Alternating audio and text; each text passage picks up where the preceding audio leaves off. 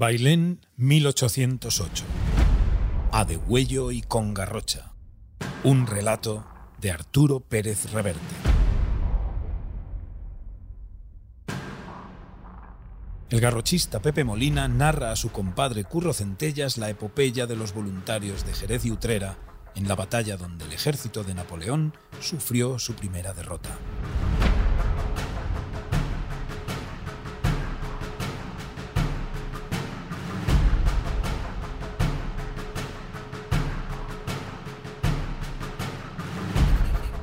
Querido Curro, espero que al recibo de la presente te encuentres bien de salud. Yo también, a Dios gracias. Me pides en tu última carta que cuente cómo fue lo de aquel 19 de julio de 1808, cuando estuve dando y recibiendo candela en Bailén con los compadres, que para todos hubo, y me pongo a ello con mucho gusto y feliz de poder contarlo. Lo nuestro, o sea, la que se lió allí, que fue de toma pan y moja, Empezó muy temprano entre las alturas del Cerrajón y el pueblo, junto a la carretera que lleva de Espeñaperros. Y como puedes imaginarte, luego ya nos fue cayendo encima de todo. Aquellos gabachos conocían su oficio y sabían tirar. Vaya si sabían los muy cabrones.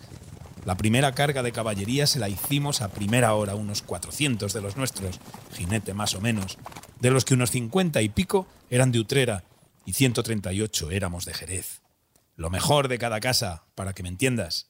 Imagínate a la peña en plena faena. Lo que pasa es que al cabo de un rato, con las siguientes trompetadas que dimos, ya se nos fue clareando el asunto. Caímos como moscas, curro de mi alma. Y cuando acabó todo, y los mostachones agitaron pañuelitos blancos, s'il vous plaît, monsieur les español y toda esa murga, rendez-moi, rendez O sea que nos rendimos comiéndose una derrota como un sombrero de un picador, las tres cuartas partes de los garrochistas que aquella mañana picamos espuelas una y otra vez entre los olivares, se quedaron allí para criar malvas. Son cosas de la guerra y de la vida, compañero. Me acuerdo sobre todo de uno que podría haber sido cualquiera de nosotros, mi compadre Juan Pinto, que era una buena prenda, un bravo de apenas veinte años, con la misma calma con que ponía en respeto un morlaco de ocho castañas en las tierras del señorito, montado allí en su caballo negro ligero, vestido de paisano como íbamos todos los compadres, con sombrero franciscano, pelo en coleta, chaquetilla bordada, chaleco, faja, zahones, espuelas y una garrocha de tres metros recta y larga como un chopo. Y allá que fue Juan Pinto como fuimos todos, por el rey don Fernando y por la patria, con una mojarra de lanza fijada al asta y un par de cojones, a filetear franchutes a troche y moche. Y me acuerdo, como si lo estuviera viendo, de que después de la segunda carga echó pie a tierra como todos, se quitó y volvió a poner el pañuelo encarnado que llevaba atado a la nuca bajo el sombrero, y con la rienda del caballo en la mano derecha, arrimado a su garrocha y sin quitar los ojos de la línea enemiga, como el que se ha quedado con hambre tras zamparse un bocadillo de jamón, se estuvo quieto y sin pestañear, venteando la pólvora igual que un soldado viejo, pese a sus pocos años, tranquilo como la madre que le parió, hasta que por tercera vez tocaron a botasilla y de huello. Entonces montó de un salto, picó espuelas y salió de estampía como toro del chiquero. Se metió en el polvo y el humo de tiros y cañonazos cabalgando a la izquierda de nuestra línea. Y no volví a verlo más. Han pasado muchos años desde ese día, querido Curro, pero me acuerdo como si hubiera sido ayer mismo. Veinte mil franceses mandados por el general Dupont, que iba para Mariscal, pero con aquello se quedó a medio camino. Habían querido llegar a Cádiz, pero como no podían, se contentaron con meterse en Córdoba, donde saquearon, profanaron iglesias, violaron y mataron lo que se les puso en la punta del cimbel. Y en Andújar, tres cuartos de lo mismo. Lo que pasa es que para entonces el sur de España se había vuelto un avispero, porque estábamos todos más cabreados que un tigre al que le retuerces los huevos. Andaluces y no andaluces, lo mismo militares y gente bien que campesinos, vaqueros, contrabandistas, clérigos y frailes con escopetas, trabucos, cachiporras, espadas, hoces y hasta garrotes, pobres y ricos armados cada cual como podía, nos juntábamos por todos sitios hermanados en partidas y ejércitos, con ganas de hacerles un buen escabeche a los enfants de la patrie, que iban desobrados, porque su Napoleón Malaparte, aquel petit cabrón que mandaba en Francia y también era dueño de Europa, se había pasado a Prusia por la piedra de amolar prusianos, a Austria le había dado las del pulpo en Marengo, a Rusia le había roto los morros en Eilau y Friedland, y a Inglaterra la tenía tan acojonada en su isla que no le cabía un cañamón por el ojete. Así que lo de España se lo planteaba fácil y barato, el enano. Un pueblo gobernado por curas, les había dicho a sus íntimos, no tiene ni media hostia. O algo parecido. Pero el 2 de mayo en Madrid, dos meses antes de vernos los caretos en Bailén, las hostias se las habíamos dado nosotros hasta en el carné de identidad, o lo que tuvieran los franceses para identificarse en esa época. Porque sí es verdad que los españoles somos un puto desastre para hacer cosas juntos. Lo de tirar de navaja y meternos en el barullo cuando se trata de masacrar a alguien lo hacemos como nadie. En eso somos catedráticos de Oxford. Y acuchillar a extranjeros en vez de hacerlo entre nosotros mismos es una novedad que aquí, de vez en cuando, se agradece mucho. Te varía un poco el menú. 2.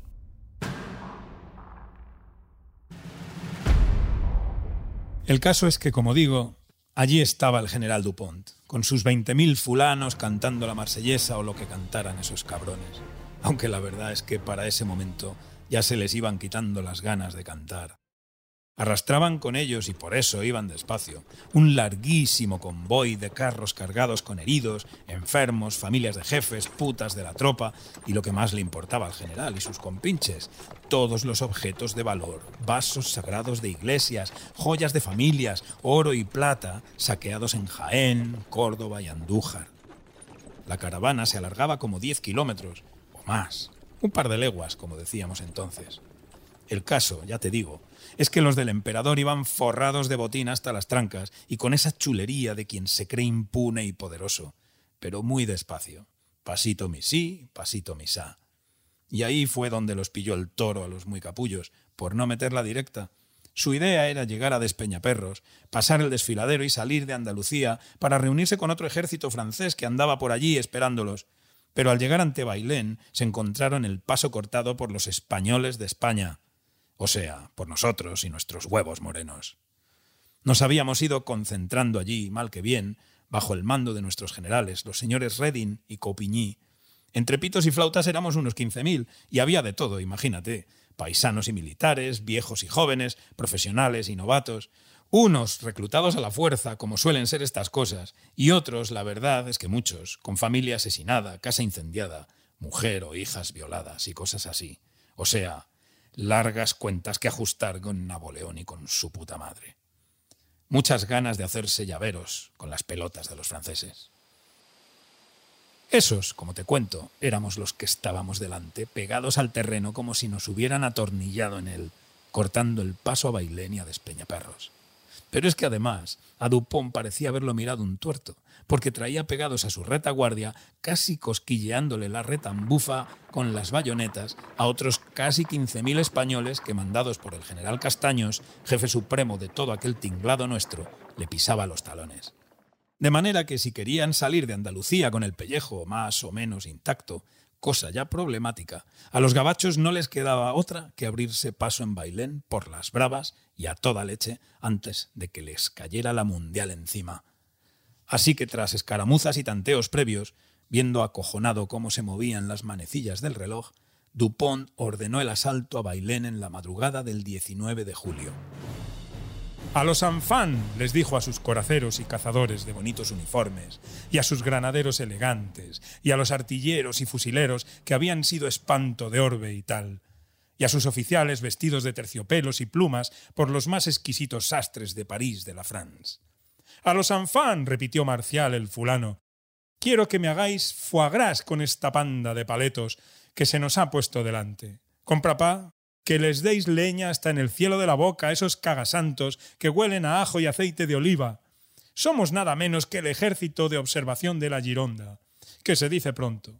Y sí, no gruñáis por lo bajini, ya sé que la Gironda está en el quinto coño, Pirineos arriba, y algunos no sabéis o no sabemos qué carajo estamos haciendo en la puta Andalucía comidos de sol y moscas. Pero es lo que hay, mes a mí. La patria es la patria. Patria no hay más que una y a ti te encontré en la calle. Cumplimos órdenes del emperador, y donde hay emperador no manda fusilero. Así que, sus y a ellos, sacreblé. Vamos a merendarnos a esos españoles de merde que son bajitos, flacuchos y están menos alimentados que un caracol en la vela de un barco. Los vamos a masacrar, os lo juro. Je vous le jure, oui. Quiero que los convirtáis en picadillo con salsa bearnesa. Y si lo hacéis igual de bien que con los prusianos y los austriacos y los ruskis a los que otras veces disteis matarile, el emperador os pondrá tantas medallas que vais a llevarlas hasta en las braguetas. Así que venga, mes petit garçon. En columna de ataque, de frente, marchen, up, hago, up, hago. Y tú, la Paul, no te escaques de la fila que te estoy viendo. ¡Viva la France y todo eso! ¡Al ataque! Y bueno, por allí andábamos los de Jerez y los de Utrera, con los otros caballistas andaluces, en el ala izquierda del pifostio. Habíamos llegado algunos solos y otros por cuadrillas, desde los campos y las dehesas, con nuestros caballos y nuestras garrochas al hombro, a ofrecernos a los militares para lo que hiciera falta. A los de Jerez nos mandaba el capitán don Miguel Cherif, que tenía bisabuelos moros, el pobre se dejaría el pellejo en la batalla. Y a los de Utrera otro valiente llamado don José Sanabria. De los demás jefes de partidas no me acuerdo. En cuanto a milicia, sabíamos poco, porque éramos gente de campo. Pero en manejar un caballo y menear la garrocha no nos mojaba la oreja ni el más veterano de los lanceros bengalíes, suponiendo que por esa época hubiera lanceros en Bengala o donde Cristo diera las siete voces.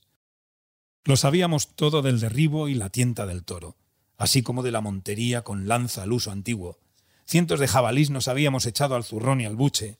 Teníamos entre dieciocho y treinta y pocos años, y éramos todos vaqueros, ganaderos, monteadores, guardas, caballistas, picadores, dura gente de brega, y también se nos juntaba algún señorito y hacendado con las pelotas en su sitio, sin que faltara algún bandolero o huido al monte, gente cruda que había bajado de la sierra con mucha gana de mojar la navaja. Imagínate el percal, colega. El caso es que allí estábamos los garrochistas, formados en escuadrón, pero por cuadrillas de amigos y compañeros, muchos padres con hijos, sobrinos y familiares. Que daba gusto admirar nuestra pintoresca tropa, y a más de una guapa y fea se le habría mojado las entretelas de vernos en plena majeza, sobre nuestras sillas altas de arzón con estribos vaqueros, las mantas de colores enrolladas en el arzón y las alforjas con borlas en la grupa, airosos y galanes con las patillas de boca de hacha, y los picos del pañuelo cayendo sobre la nuca bajo el sombrero, nuestros calzones ajustados a la rodilla con botones de hueso y plata, las chupas con hombreras y caireles que dejaban ver la faja con el cuchillo de monte o la cachicuerna de dos palmos metidos en ella. Recios y machotes, si me permites la palabra, compadre. Y a mucha honra, Estábamos de dulce oye, como para que las mujeres de Andalucía y del mundo entero nos echaran azúcar y canela y se nos comieran vivos, y solo nos faltaba una guitarra y una botella de manzanilla de Sanlúcar para cuadrar la estampa. Y no me vengan los pichablandas y los cagamandurrias de ambos sexos diciendo que alardeo de lo chulos que éramos, de guapos y tal, porque eso me lo cuelgo de los huevos como el toro de Osborne. En Bailén, los garrochistas andaluces nos ganamos a pulso el derecho de alardear cuanto nos salga del ciruelo, porque regamos con nuestra juventud y nuestra sangre aquellos campos quemados por el sol. Éramos cosa de doscientos, como digo, o sea, doscientos pares de cojones, que puestos a contar de par en par, sumaban cuatrocientos, que ya es sumar, como se vio de sobra. 3.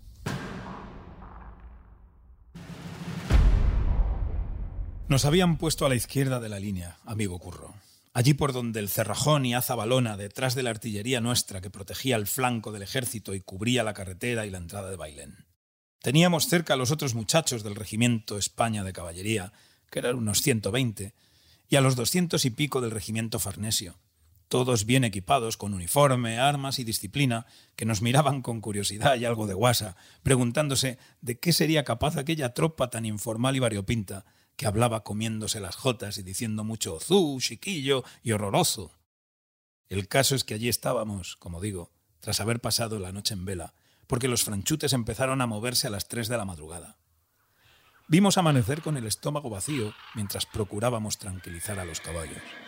Y cuando la vanguardia francesa que buscaba despeñaperros llegó al lugar, nos encontró cortándoles el paso, Oh, mon Dieu, debieron decir, les malditois español. El caso es que al clarear, apenas amaneciendo, se lanzaron los gabachos en serio al ataque desde los olivares donde se protegían.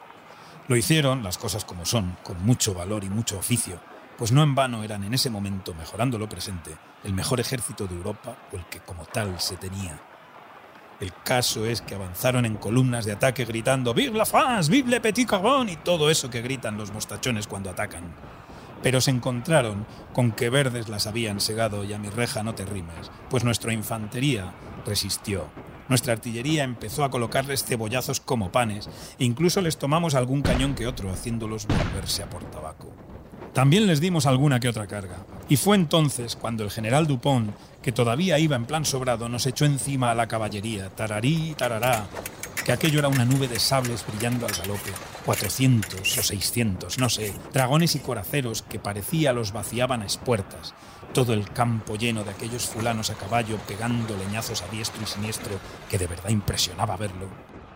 Casi hasta Bailén llegaron dando tajos los hijoputas y ya se felicitaban de estar a punto de conseguirlo cuando nuestros chavales de infantería, que aunque eran novatos y jovencitos tenían buenos oficiales y aguantaban firme, les soltaron unas escopetadas a bocajarro y unos cañonazos guapos que los hicieron pararse. Sonó entonces el clarín dándonos la orden de contracarga.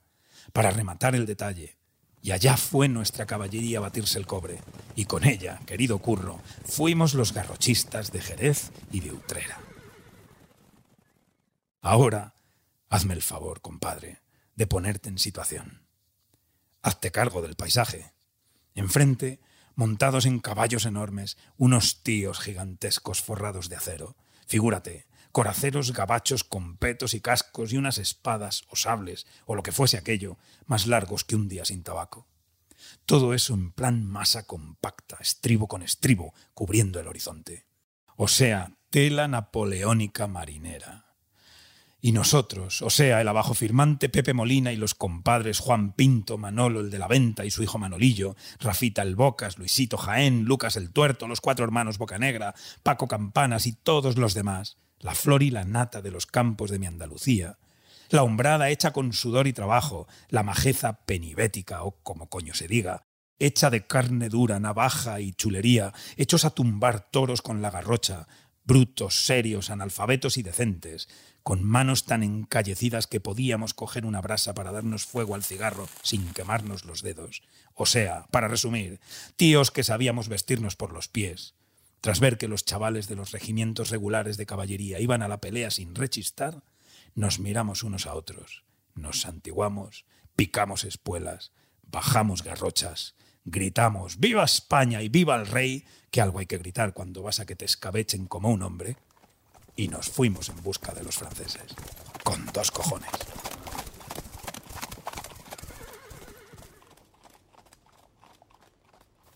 Retumbaba la tierra, amigo Curro, que parecía fuera a romperse. Cabalgábamos acompasados y en línea al principio, unos con otros, y poco a poco nos fuimos separando.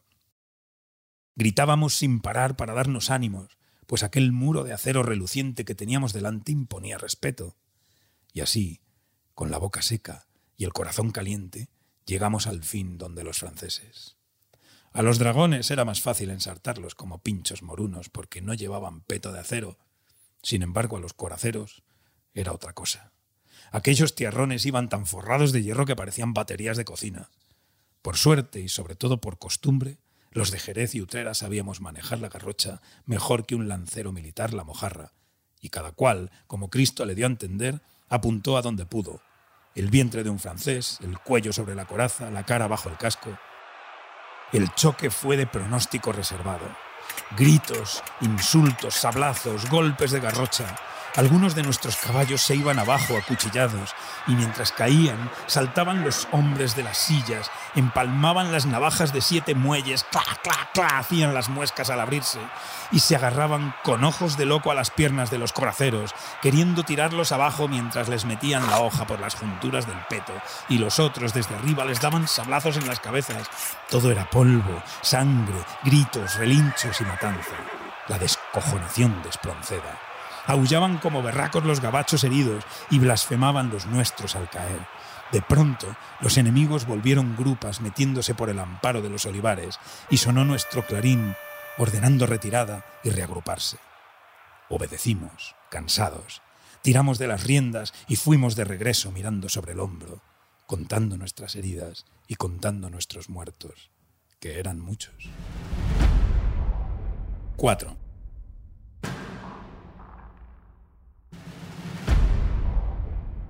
A medida que el sol subía en el cielo, la batalla se hizo general a lo largo de toda la línea. Los detalles del zafarrancho, compadre, que te los digan quienes saben de eso. Yo me limito a contar lo que sé y lo que vi. Y lo que vi durante toda la mañana de aquel famoso y sangriento día fue a los franceses queriendo pasar delante hacia Bailén y Despeñaperros, intentándolo una y otra vez, y a los españoles impidiéndoselo, firmes como rocas. Lo pagamos muy caro, por supuesto, pero ellos todavía más. Amparada en los olivares, su caballería iba y venía del centro a nuestra izquierda, protegiendo a sus columnas de ataque y acuchillando cuanto se meneaba. Pero nuestra infantería y nuestros artilleros les ponían los pavos a la sombra. Y lo de sombra lo digo por decir algo. Porque a medida que el sol estaba más alto, el calor se hacía espantoso. Y la sed, solo había una noria cerca con un poco de agua por la que gabachos y españoles nos matamos a conciencia, nos dejaba hechos polvo. Aún así, aunque los franchutes estaban entre los olivos y nosotros en campo raso, con el sol pegándonos de plano, en eso del calor y la sed llevábamos ventaja a los españoles, que no hay mal que por bien no venga, hechos a sobrevivir en estas tierras secas y duras, ingratas, dejadas de la mano de Dios, en las que para que brote una espiga hay que regarla con sudor, acostumbrados al hambre, a la sed, al infortunio, criados en secarrales y curtidos por la intemperie y la vida dura, aguantábamos las fatigas mucho mejor que los gabachos, criados entre ríos y campos verdes, en un país rico y fértil que no los había preparado para aguantar este tormento. Por eso, a medida que pasaban las horas, aquellos moñas se volvían locos de calor y sed. En cuanto a nosotros, que estábamos más cerca del pueblo, teníamos suerte de que algunas mujeres de allí, echándole un inmenso valor al asunto, se acercaban como podían con cántaros, indiferentes a las balas que zurreaban cerca y a los cañonazos que pasaban sobre sus cabezas, para socorrer a los heridos y los más necesitados de agua. A más de una y de dos les rompieron el cántaro de un balazo. Que Dios las bendiga a todas por su caridad y su coraje. El caso es que siguió la batalla, en la que los garrochistas cargamos tres veces a lo bestia y escaramuzamos unas pocas más. Y al acabar seguíamos en la silla solo una cuarta parte de los que habíamos empezado la jornada. Los demás estaban muertos o heridos entre los rastrojos y matorrales que humeaban incendiados por el fuego de las granadas. Pero entre ellos y los que seguíamos allí garrocha en mano, con la sangre chorreando por el asta y manchándonos las fajas donde teníamos metidos los navajones y puñales todavía calentitos, se lo habíamos hecho pagar caro a los gabachos. A derecha e izquierda, tanto en las laderas de los cerros como a campo abierto y en los olivares, dos mil muertos y heridos franceses yacían entre cuerpos de caballos, armas abandonadas, cañones y carros desmontados. Revoloteando por encima, los cuervos se las prometían felices. Fue entonces cuando el general Franchute, el tal Dupont, quiso hacer el último esfuerzo por romper nuestra línea. Reunió a la gente que le quedaba y metió en el ajo al batallón de reserva, los marinos de la guardia, o sea, la creme de la creme. Los mandó al ataque y la verdad es que impresionaba verlos avanzar despacio, serenos e impasibles bajo el fuego, con sus tambores, su musiquilla y tal. Pumba, pumba, hacían. Tirurí, tirurá, pero nuestra artillería y nuestros fusileros, esos sin música, les echaron a los franchutes tanta metralla encima que aunque a cada paso cerraban filas y seguían adelante, al final tuvieron que parar, dar la vuelta e irse a tomar por saco, los que quedaban vivos, con los tambores rotos y las flautas incrustadas en el culo. Ese problema, por cierto, no lo tuvieron, o fue menos, los mercenarios suizos que se lo curraban con los franceses, que eran los del regimiento de Pré, porque resulta que la lotería de la vida los puso enfrente de sus compatriotas del regimiento de don Nazario Redding, que luchaban a favor de España. Y como en mitad de aquel carajal se reconocieron unos a otros por la cara de intelectuales que tienen los suizos, se pusieron a hablar de tú a tú en plan, oye Hans, Dieter, Fritsch, chavales, entre bomberos no vamos a pisarnos la manguera. Dime la hora que se me paró el reloj de cuco. Toma un pitillo y dame fuego. Tú dispara al aire y yo también lo haré. Tú a Boston y yo a California. Que se maten entre ellos estos pringados españoles y franceses, que nosotros estamos aquí para cobrar, etc. Así que vamos a llevarnos bien, colega, concluyeron y al fin, tras pegarse una buena ensalada de tiros al principio, se llevaron luego de puta madre. Y en cuanto la cosa se les puso chunga, los que estaban con los gabachos se pasaron a nuestro bando con la mayor naturalidad del mundo. 5.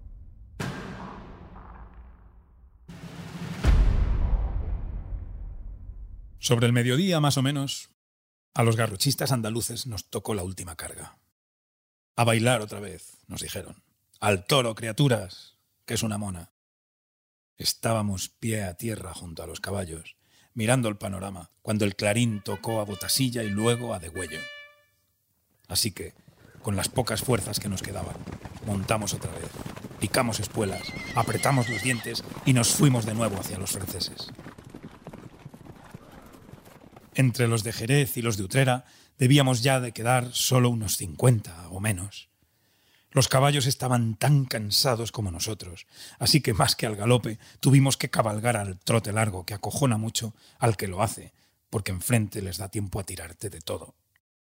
El objetivo era una formación de dragones y coraceros que se había reagrupado en el olivar, intentando colarse por nuestro flanco izquierdo. Había un par de cañones suyos y alguna infantería cerca, así que el camino hasta los gabachos lo hicimos mientras nos arrimaban buena candela, ya sabes, estallidos, metrallazos, relinchos, jinetes cayendo, y nosotros cabalgando entre el humo y el polvo hasta ver relucir las corazas y sables enemigos. ¡Viva España y tal! Una vez entre los olivos, ¡ris, ras, tum, clan! El combate se volvió individual, cada oveja con su pareja, y nos acuchillamos unos y otros con mucha saña, como Dios manda. Aquella era la cuarta carga que soportaba mi garrocha jerezana, y hasta allí llegó, pues se quebró cuando ensarté a un coracero, derribándolo del caballo y llevándose los pedazos de la vara de fresno con él. Me acometió luego un dragón pegando sablazos que esquivé encabritando al caballo mientras empalmaba la cachicuerna. Sacre cochón español de la merde, me gritaba el tío en su parla o algo parecido. Era un tío rubio con bigotito rizado, chaqueta con más bordados que el manto de la Macarena y trenzas muy bien peinadas, oliendo más a colonia que a pólvora. Un pavo así como en plan muy pijo. Traía una pinta de maricón de playa que te rilas, pero la verdad es que el hijo puta pegaba unos sablazos que temblaba el olivar.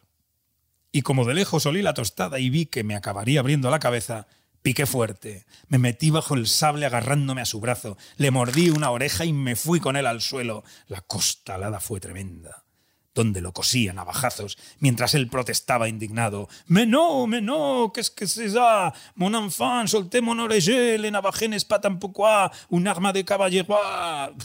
Decía eso, o algo parecido, mirándome con reproche el subnormal, mientras yo, que lo tenía trincado con los dientes por la oreja y con una mano por el pescuezo, le metía los dos palmos de Albacete. «Toma, toma, toma, para que almuerces y comas», y me giñaban sus putos muertos.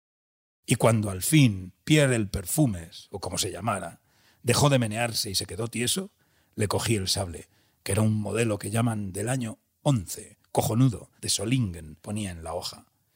Me quité con la otra mano la sangre de la cara, escupí el cacho de oreja que se me había quedado dentro de la boca, eché una meada, me senté a la sombra de un olivo y encendí un ducados. Yo he cumplido de sobra, pensé. No se quejarán de mí en Jerez. Y la Maripepa se va a alegrar cuando vuelva, porque el aparejo lo tengo intacto. Ahora que cumplan otros. Y bueno, amigo Curro, de guerra eso es lo que vi aquel día, que no fue poca. Al rato los jefes franceses empezaron a agitar pañuelos blancos y decir que se rendían. Asé, asé, mes a mí, decían, ne tire pas, s'il vous plaît y nos ofrecían cálices de oro y plata de las iglesias de Córdoba a cambio de un sorbo de agua. El caso es que dejaron las armas y veinte mil fulanos, o lo que quedaba de ellos, pasaron a ser prisioneros. Un tal Casado de la Lisal, creo que se llama, un artista como Ferrer Dalmau, pero de mucho antes, pintó un cuadro. Así que esta parte ya no hace falta que te la cuente, compadre. La guerra todavía iba a durar, y los españoles pagaríamos un precio muy alto por la victoria y por lo que vino después. Porque nuestro amado rey Fernandito VII, por quien tanto bregamos y sufrimos, nos salió un grandísimo hijo de puta con garaje, piscina y balcones a la calle. Pero esa ya es otra historia. El caso es que allí fue la primera vez que el victorioso ejército de Napoleón Malaparte cagó las plumas, y eso tiene su puntazo. Palmó en España, y lo hicimos los de siempre. Juan Pinto, Manolo el de la Venta y su hijo Manolillo, Pepe el Bocas, Luisito Jaén, Lucas el Tuerto, los cuatro hermanos Bocanegra, Paco Campanas, el capitán Sheriff y todos los demás. Los que quedamos vivos y los que quedaron muertos. Andaluces y españoles de toda la vida brutales, generosos, duros, puñeteros, crueles, indisciplinados, broncos, valientes vasallos que nunca, si miras para arriba, tuvieron buenos señores. Gente hecha de sol y bronce, garrochistas de Jerez y Utrera, que según cuentan los viejos del lugar, hay quien dice haberlo visto y oído, y yo lo creo. Cada 19 de julio, un poco antes del alba, desde hace dos siglos y pico, salen de sus sepulcros y abandonan las sombras para cabalgar entre los olivares de Bailén, aullando gritos de pelea.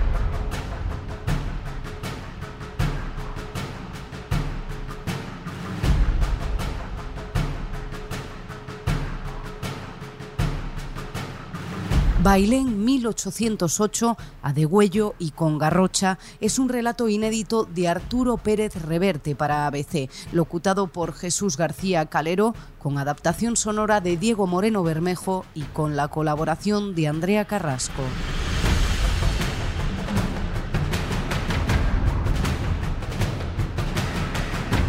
ABC Podcast. Estamos en la historia. Puedes escuchar todos los episodios en abc.es iVoox, Wanda, Spotify, Apple Podcast y Google Podcast.